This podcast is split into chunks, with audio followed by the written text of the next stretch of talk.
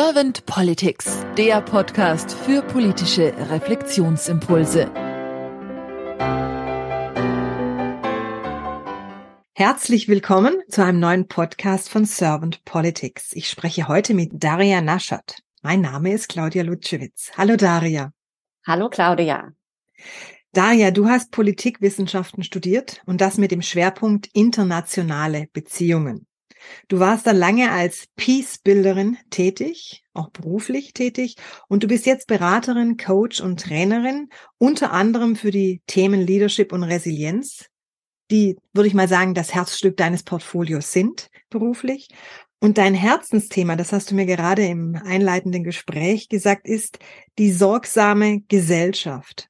Das heißt, wie wir ja. miteinander auch umgehen. Und du sagst, es brechen oder es sind neue Zeiten angebrochen, die uns viele, viele Chancen geben und auch anbieten. Da bin ich jetzt wirklich sehr gespannt, denn wir hatten ja im Vorgespräch gesprochen, dass ich gerade etwas destruktiv auf die Zukunft schaue und langsam so das Gefühl bekomme, dass wir Menschen vieles vielleicht nicht mehr so in den Griff bekommen, wie wir es eigentlich sollten. Aber ich mhm. bin sehr gespannt und lasse mich auch gerne eines anderen belehren oder überzeugen. Ich bin da total offen. Deswegen freue ich mich auf deine Gedankenfunken.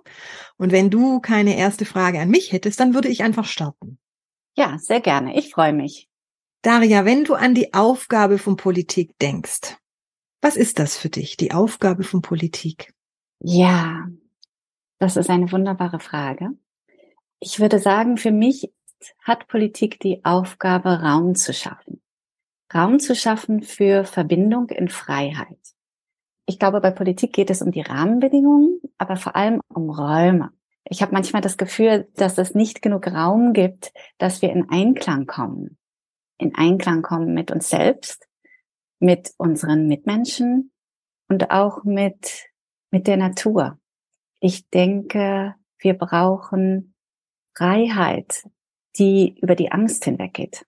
Ich habe manchmal das Gefühl, dass wir so angstregiert sind im Moment, auch die Politik, dass wir mehr Raum brauchen, in denen angstfreie Räume, in denen wir in Verbindung kommen können miteinander und, und auch spüren können, dass wir zusammen und gemeinsam Zukunft gestalten können. Wir gehören zueinander. Und ich denke, dazu gehört auch, dass wir Raum schaffen, uns alle in unserer Einzigartigkeit entfalten zu können, individuell wie kollektiv, dass wir gemeinsam auch schaffen, eine Zukunft zu gestalten, in der das möglich ist. Wenn du jetzt so diese Gemeinschaft ansprichst, also dass mhm. du tatsächlich von der Polis ausgehst, ja, ja, die etwas gemeinsam kreiert und auch erschafft und damit auch wertschätzt oder erhält, so will ich es jetzt mal nennen. Mhm. Wie nimmst du dann momentan die Politik wahr?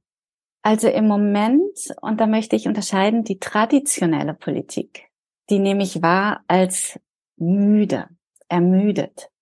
Ich nehme sie wahr als nicht lebendig. Mir fehlt die Begeisterung, mir fehlt die Vision oftmals. Ich habe das Gefühl, die Politik ist gehetzt und hart und verhärtend. Und das macht mir Sorge. Allerdings glaube ich auch, wir gehen durch eine Umbruchszeit. Ich glaube auch, dass die traditionelle Politik überfordert ist, ermüdet ist, dass sie Strukturen geschaffen hat, die möglicherweise nicht mehr so tragfähig sind. Und wenn ich spreche von traditioneller Politik, dann heißt das auch, dass ich Politik auch möglicherweise anderswo sehe. Ich sehe ganz viel, was um mich herum passiert, auch in der Politik, in der traditionellen Politik, aber ich glaube auch an vielen anderen Orten. Und vielleicht ist es Zeit, auch Politik neu zu denken.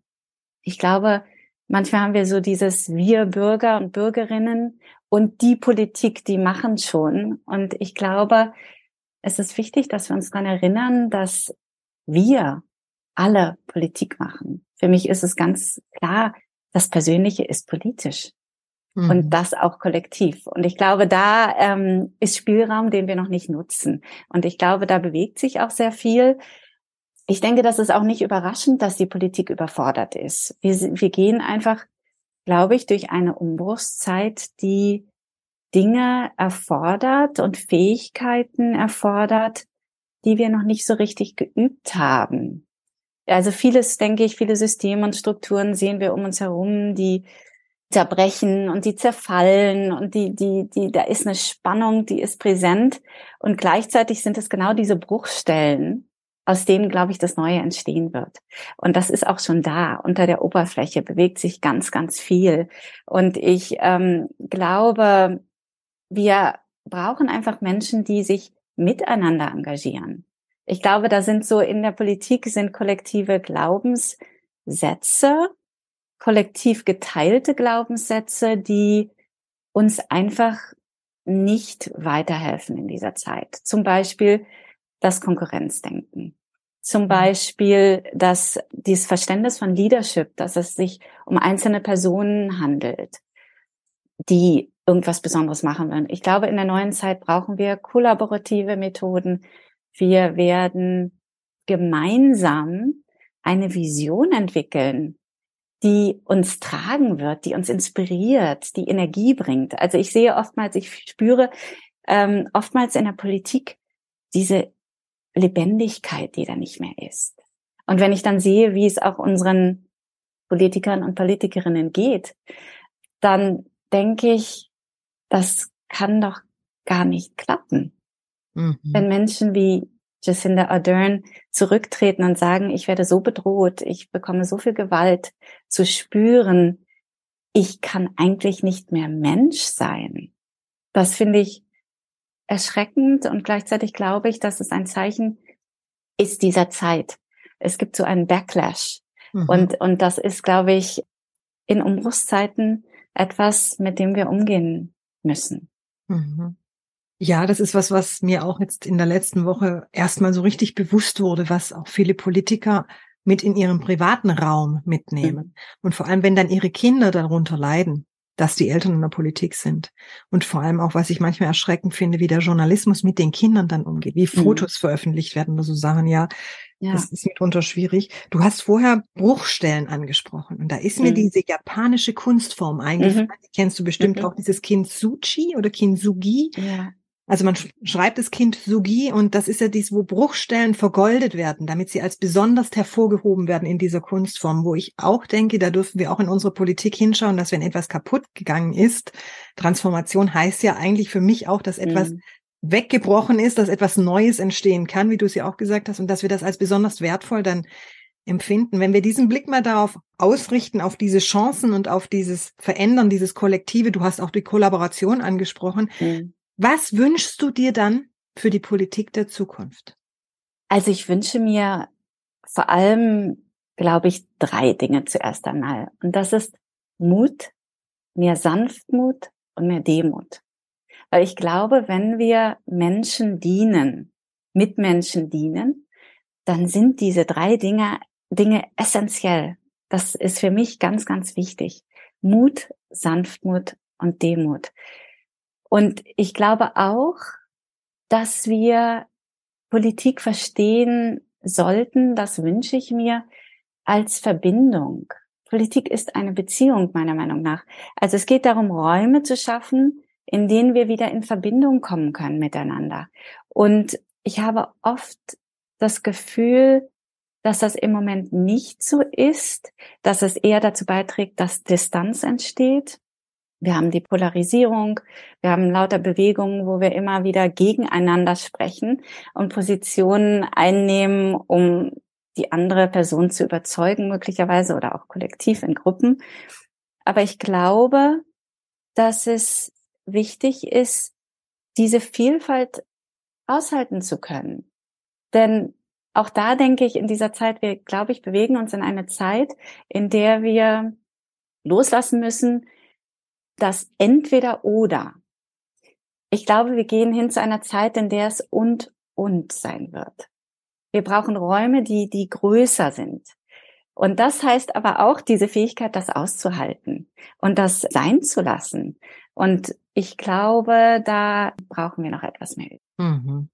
Daria, stell dir mal vor, du wärst Bundeskanzlerin geworden und du hättest mit deinem Team die Möglichkeit, zwei bis drei eure Herzensthemen gleich am Anfang anzustoßen. Und du hättest wirklich ein Team, das sehr mutig ist, das auch Sanftmut hat und auch sehr demütig und damit auch dankbar ist, das kollaborativ sehr stark ist, das gebrochene Bruchstellen vergolden kann, das aus Bruchstellen Neues entstehen lassen kann. Was wären so zwei bis drei deiner Herzensthemen? Also das eine, was ich glaube ich gleich versuchen würde oder anregen würde, ist nicht so sehr ein Thema, sondern eine Art, wie wir Dinge tun. Und da geht es nach. Ich glaube, dass wir oft Sprache nutzen, die nicht verbindend ist und die sogar entfremdet. Und ich denke, Sprache ist immer auch eine Beziehung und ich finde es so wunderbar. Es gibt diese Sufi-Weisheit, diese Fragen. Ich weiß nicht, vielleicht kennst du das. Drei Fragen, die wir uns stellen können, bevor wir etwas laut aussprechen. Und die erste Frage ist, ist das, was ich sage, wahr? Ist das, was ich sage, notwendig? Ist das, was ich sage, freundlich? Und ich glaube, wenn wir da anfangen würden, und versuchen würden, von unserem Amtsdeutsch und der Beamtensprache eine Sprache zu nutzen und benutzen, die wieder das Menschliche nach oben bringt und in der wir Verbindung spüren können, dann wird sich ganz viel ändern. Ich denke, manchmal sind wir so ähm, ja, fokussiert darauf, was wir tun und vergessen manchmal, dass wie wir Dinge tun auch sehr wichtig ist und möglicherweise genauso wichtig und möglicherweise manchmal sogar noch wichtiger. Denn wir können gute Dinge tun, aber wenn wir die in einer Art und Weise tun, die bei den Menschen oder bei anderen äh, als verletzend ankommt oder nicht wertschätzend, dann werden wir niemals das erreichen, was wir vor Augen hatten. Also ich denke, das ist ein Thema Sprache und die Art, wie wir miteinander umgehen, bei dem ich anfangen würde und Menschen einladen würde, darüber nachzudenken. Das andere Thema ist eigentlich verbunden mit, ich hatte das Glück, als Teenager den Fall der Mauer mitzuerleben. Ich bin in West-Berlin geboren und aufgewachsen und ich war 14, als die Mauer fiel. Und ich kam morgens in die Schule am das war dann der 10. November. Und alle, alle meine Freunde, alle Lehrer, jeder, alle sprachen nur davon, die Mauer ist weg, die Mauer ist weg. Und wir, das war, wir waren fassungslos, wir konnten es überhaupt nicht glauben. Und wir sind dann, unser Geschichtslehrer, der meinte dann, ja, kommt, kommt, ihr müsst das miterleben, ihr müsst jetzt zu den Grenzübergängen. Einer nach dem anderen wurde ja geöffnet. Und wir sind also dann zum Stadtzentrum gefahren und wir standen da und was ich in diesen Tagen erlebt habe, ist unvorstellbar. Ich habe diese Menschenmassen gesehen. Menschen, Tausende, Zehntausende, Hunderttausende Menschen, die sozusagen auf meine, in Anführungszeichen, Seite kamen. Und was ich vor allem niemals vergessen werde und was ich immer noch spüre und was mich auch trägt, ist die Energie. Die Energie, die die, die Freude, das Gefühl von Freiheit und vor allem dieses Gefühl von Verbundenheit. Es war so eine tiefe Verbundenheit. Es war wirklich, als ob wir alle Schwestern und Brüder wären. Es gab keine Fremden. Wir mhm. kannten uns nicht. Und trotzdem war es, es gab keine Masken. Es gab nichts, was uns entfremdet hätte. Und seitdem weiß ich und spüre ich, weil ich es gesehen habe, dieses Gefühl der tiefmenschlichen Verbundenheit. Wir gehören zueinander, wir sind miteinander verbunden. In Momenten wie diesen, glaube ich, kommt die Freude und die Freiheit und unsere tiefste Menschlichkeit, unsere Mitmenschlichkeit so zum Vorschein. Und das ist, glaube ich, wie wir leben können. Und das erwünsche ich mir. Und ich glaube, dieses Gefühl der Verbundenheit, was wir oftmals im Moment nicht spüren oder viele Menschen nicht spüren. Ich glaube, viele Menschen fühlen sich Mutterseelen allein. Das ist so ein wunderbares deutsches Wort. Und ich glaube, wir brauchen diesen Traum, wir brauchen diese Vision. Es geht anders. Es ist möglich. Und alles wird ja zweimal erschaffen. Das erste Mal in unserer Vorstellung in unserem Inneren, in unserem Kopf, in unserem Herzen.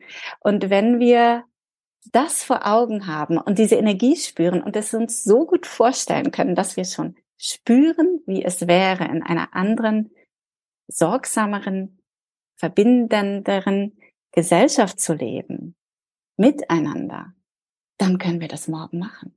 Wir müssen einfach schon so agieren, als sei sie hier. Hm.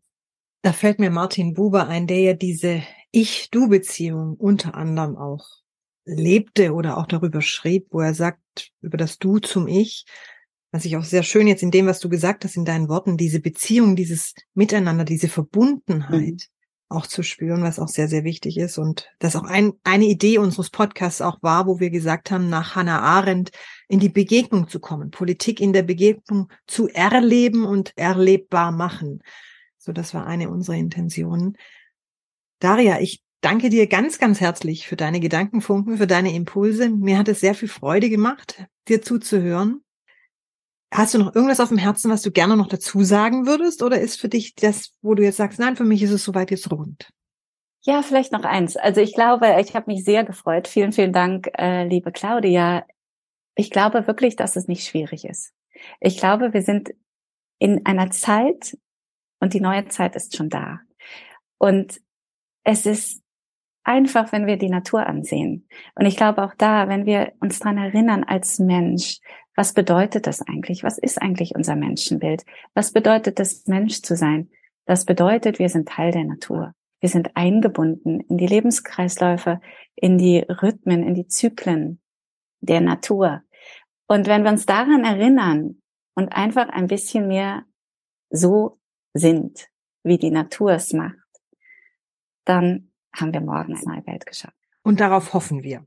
Vielen ja. lieben Dank, Daria, für deine Zeit, für deine Impulse und dann sage ich einfach mal bis bald. Sehr gerne, bis bald.